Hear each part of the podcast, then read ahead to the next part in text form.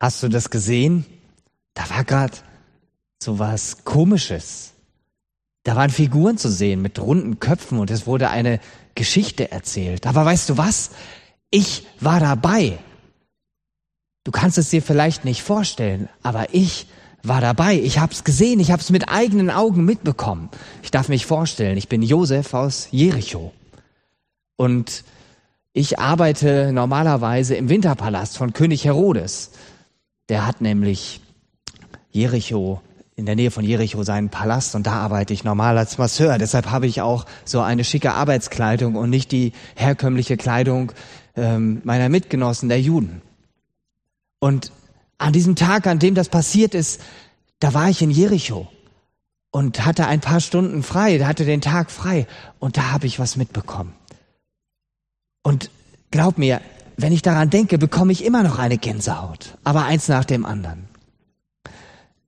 In unserem beschaulichen Jericho, es ist ja eigentlich gar nicht so groß, da war auf einmal richtig was los.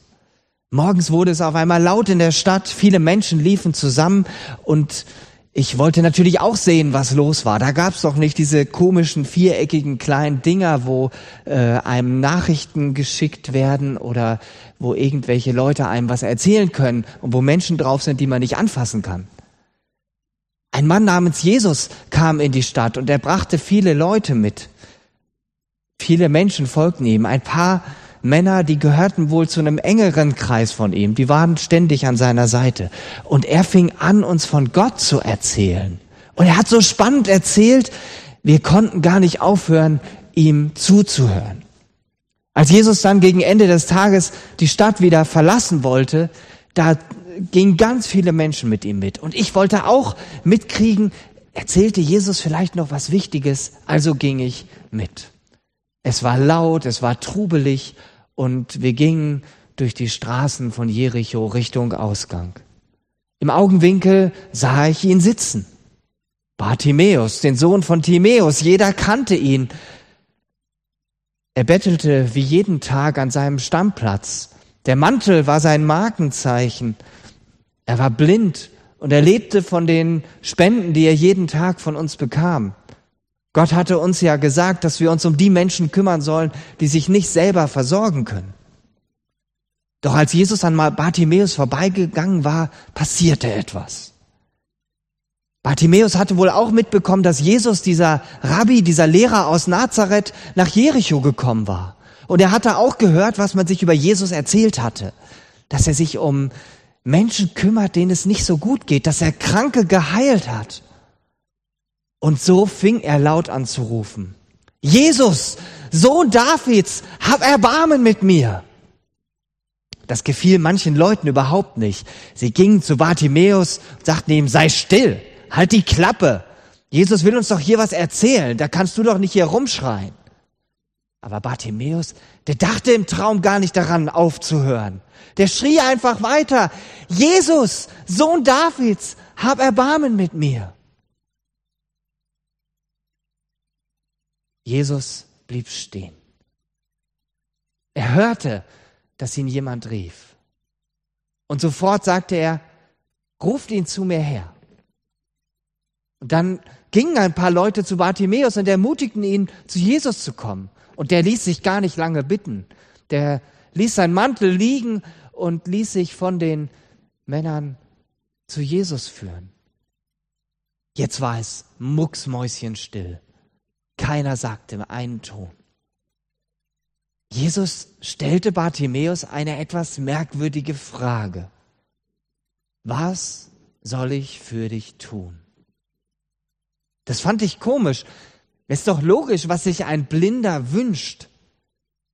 Doch Jesus meinte es wirklich ernst.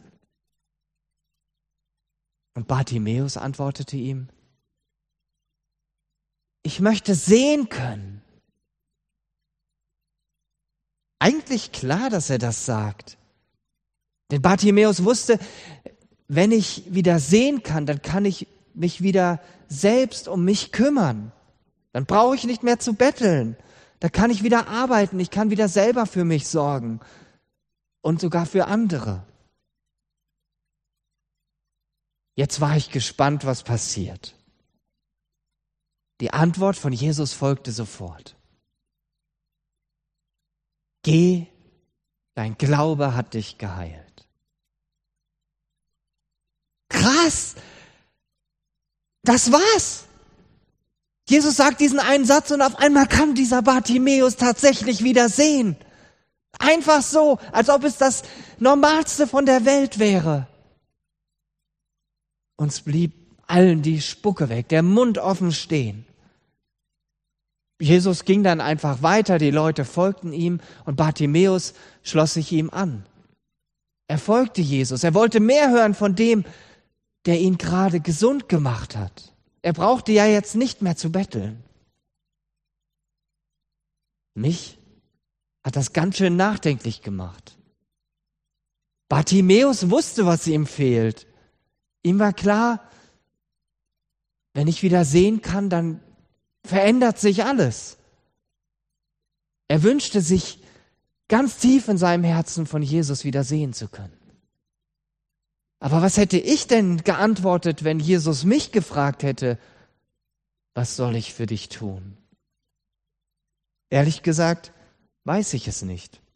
Ja, ich wollte auch mitbekommen, was Jesus uns hier alles erzählt. Und ich hatte ja auch die Möglichkeit dazu. Ich kann sehen, ich konnte zu Jesus hingehen, das war alles kein Thema.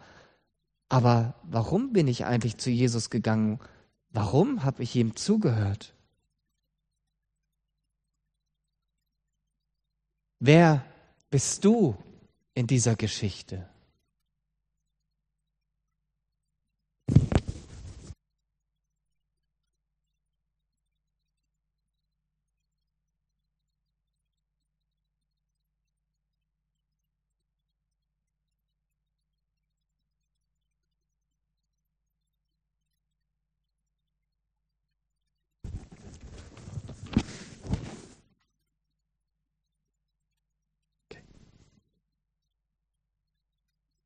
Wer bist du in dieser Geschichte?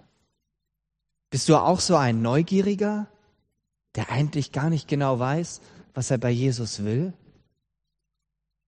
Oder bist du Bartimäus? Du hast irgendeine Not. Du bist zwar nicht blind, aber vielleicht wirst du von anderen nicht beachtet. Kennst du das, von anderen nicht gesehen zu werden?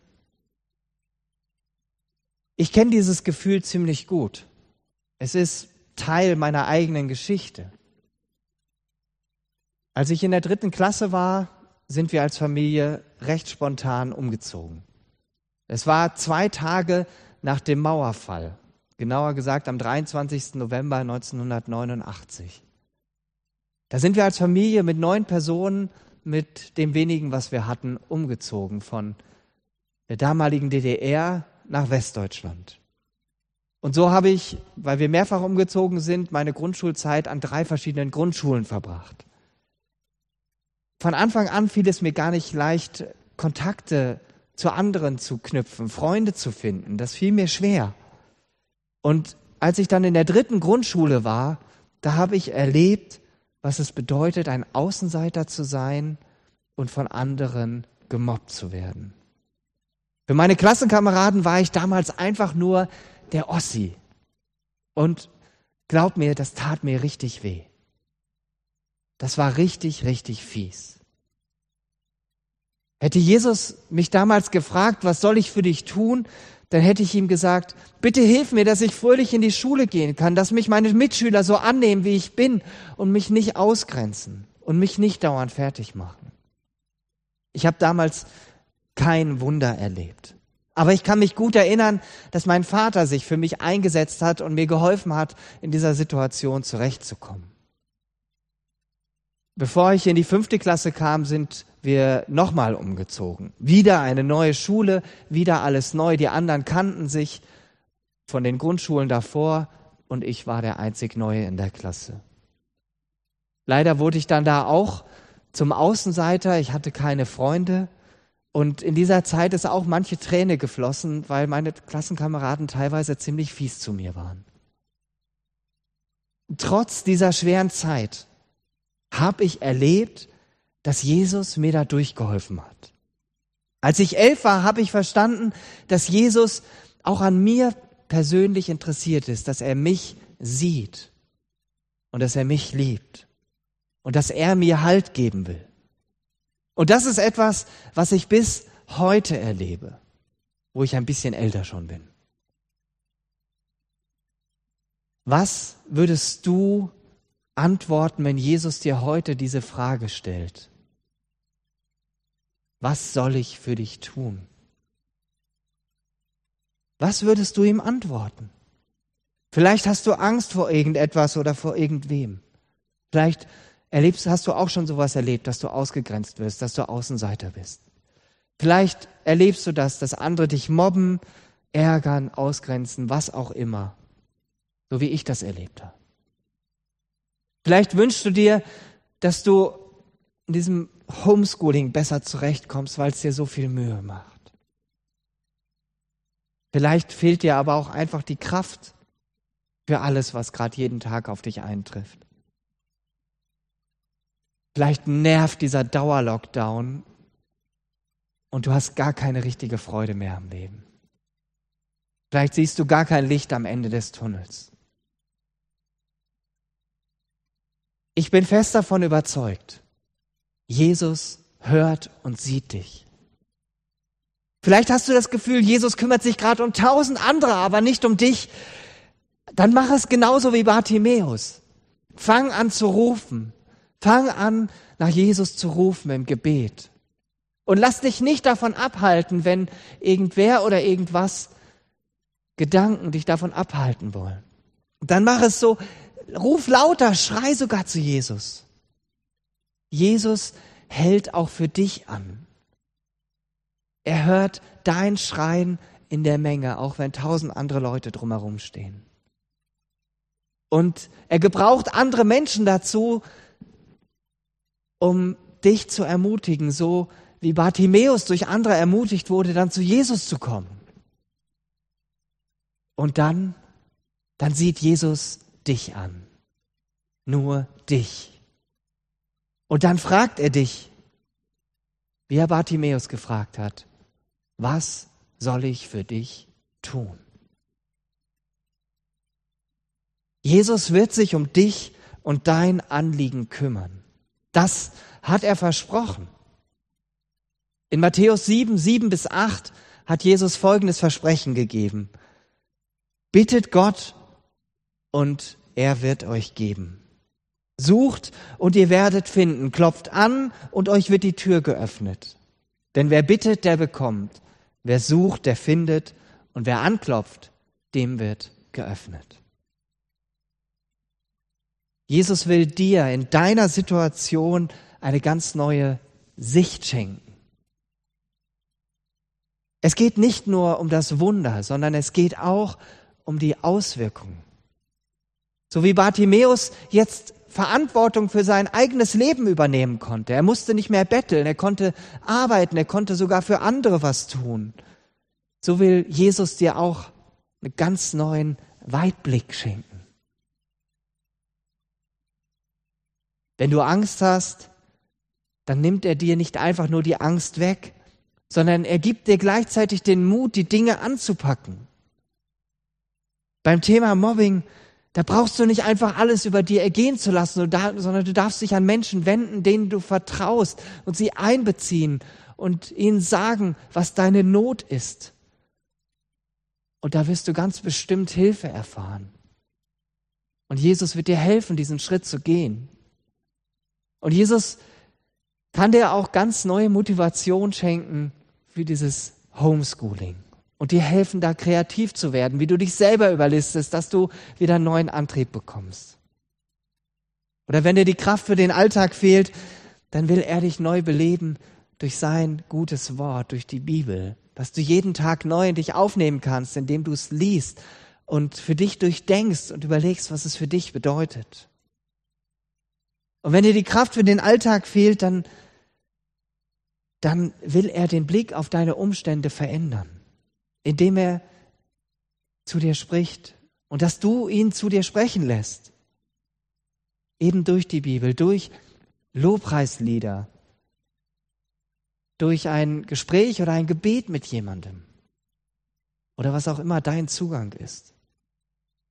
Wenn dir wegen des Dauerlockdowns die Freude am Leben fehlt, dann darfst du dir ganz neu bewusst machen, was du jeden Tag neu, vielleicht manchmal ganz selbstverständlich hast, woran du dich tatsächlich freuen darfst, was du genießen kannst, dein Dach über dem Kopf, dein voller Kühlschrank, die Menschen, zu denen du noch Kontakt hast, die dir gut tun, dass du überhaupt zur Schule gehen kannst, dass du ein Studium machen kannst, dass du eine Ausbildung hast, eine Arbeit, dass du eine Familie hast, um die du dich kümmern kannst oder was auch immer deinen Alltag hauptsächlich prägt. Und wenn du dir das alles bewusst machst, dann sag Jesus für jede Sache, die dir einfällt, danke, dass du mich so reich beschenkst. Das wird deinen Blick auf deinen Tag verändern. Jeden Tag neu. Und wenn du gerade kein Licht am Ende des Tunnels siehst, dann möchte dir Jesus ganz neu bewusst machen. Ich bin dein Licht. Ich mache deinen Tag hell, unabhängig von den äußeren Gegebenheiten. Jesus fragt dich, was soll ich heute für dich tun? Zögere nicht, antworte ihm noch heute. Sei mutig und sag es ihm. Amen. Bevor wir auf das nächste Lied hören, möchte ich gerne noch beten. Jesus, ich danke dir dafür, dass du den Einzelnen siehst. Dass es dir nicht um die Riesenmassen gegangen ist, sondern immer auch konkret um jeden Einzelnen. Und es ist so ein Geschenk, dass wir das lesen dürfen in deinem Wort dass die Bibelkids das entdecken durften in den letzten Wochen und dass wir das heute auch neu uns vor Augen halten dürfen. Dass du uns eine neue Sicht schenkst, dass du da, wo wir ja das Gefühl haben, nicht sehen zu können, uns unseren Blick weitest. Herr, und ich bete für das, was jeder Einzelne jetzt braucht, der das hier sieht, dass du ja ihm bewusst machst, mit was er sich an dich wenden soll und dass du ihm das gibst. Danke, dass du unser Versorger bist. Amen.